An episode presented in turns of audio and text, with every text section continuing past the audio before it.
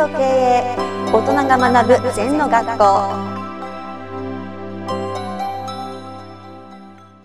リスナーからの質問です。今共同経営をしてます。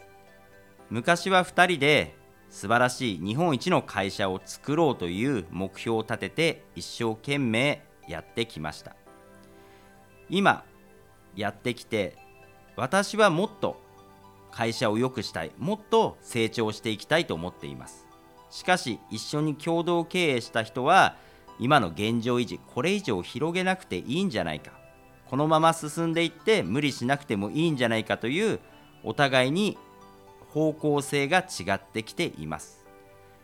このまま共同経営すべきなのか私は飛び出して独立してまた新しくやった方がいいのか先生はどのように考えますかという質問です。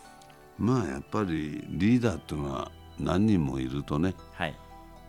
あの部下が気の毒ですよね。やっぱり会社はワンテーマでいかないと。うん。A さんはこういう B さんはこういうみたいなね。うん。だから結論から言うと別れる。はい。で飛び出すとか飛び出さなくて会社を少しシェアしてもいいしね分けても。うん。いろんなやり方はあるけどもはいやっぱり意見の違う人とは同じ屋根の下にいてもダメですね。うん。でかえって会社がぶれちゃうね。うん。結構そういう対立して反対反対ってばっかりじゃ反対なら反対してとかやめるなりはい。自分の理想なところを作るなりうん。していかなきゃいけないですよね。うん組織にいて文句ばっかり言って反対してるのはいない方がいいですよね。うん。はい。リーダーは一人の方がやっぱり先生はいいと考えますか？そうですね。あの一人のリーダーを中心にうん。スタッフが固まっていくっていうのがいいですね。うん。はい。そのリーダーにみんなが集まってそれぞれ成長していくと。サブリーダーはねはい。大勢いてもいいけど、ツートップっていうのはあんまり良くないですよね、うん。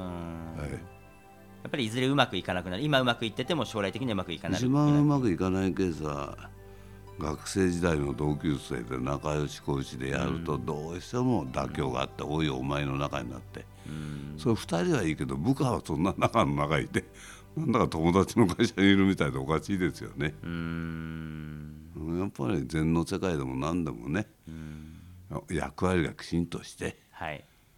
えーそれに従って動いてるわけですから。うん。トップが2人いたら弟子が迷っちゃいますよね。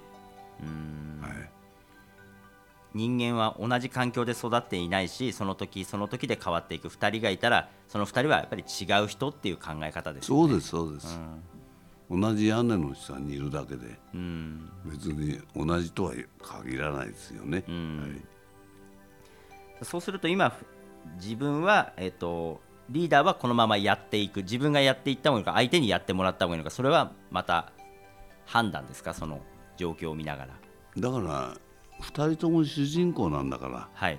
自分のことは2人とも自分で決めればいいじゃん。うん。全く別れてもいいしうん。シェアして分けてもいいし、お客を分けてもいいし、うん。何度でもいいじゃないですか、うん。うん、まあ、どうするか2人が決めるっていうのが一番大事ですか？そうですね。だからまあ割とうん意見が合わなかったら一人に新しい授業をやりながら食わしながら、うん。でそれが目処が立ったら別れていくとかね、うん。いろんなリリースの仕方あると思うな、うん。はい、それを決めるのは未来のあるべき姿を描いて今を決めるっていうのが一番いいですか？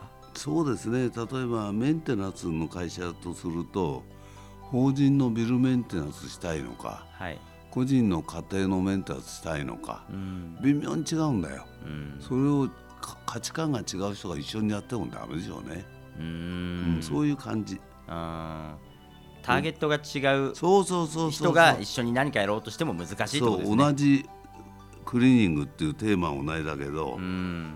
やっぱり異質なもんだってことですよねそれがね、うん。それが分かんなかったらやっぱりややこしくなるよな、うん。はいわかりました。先生ありがとうございました。はい、ありがとう。この番組では皆様からのご感想やご質問をお待ちしています。LINE でお友達になっていただきメッセージをお送りください。方法は LINE のお友達検索でアットマーク ZENTKA アットマーク ZENTKA N T O K E I E I と入力してください。お寄せいただいたご感想やご質問は番組の中で取り上げていきますのでメッセージをお待ちしております。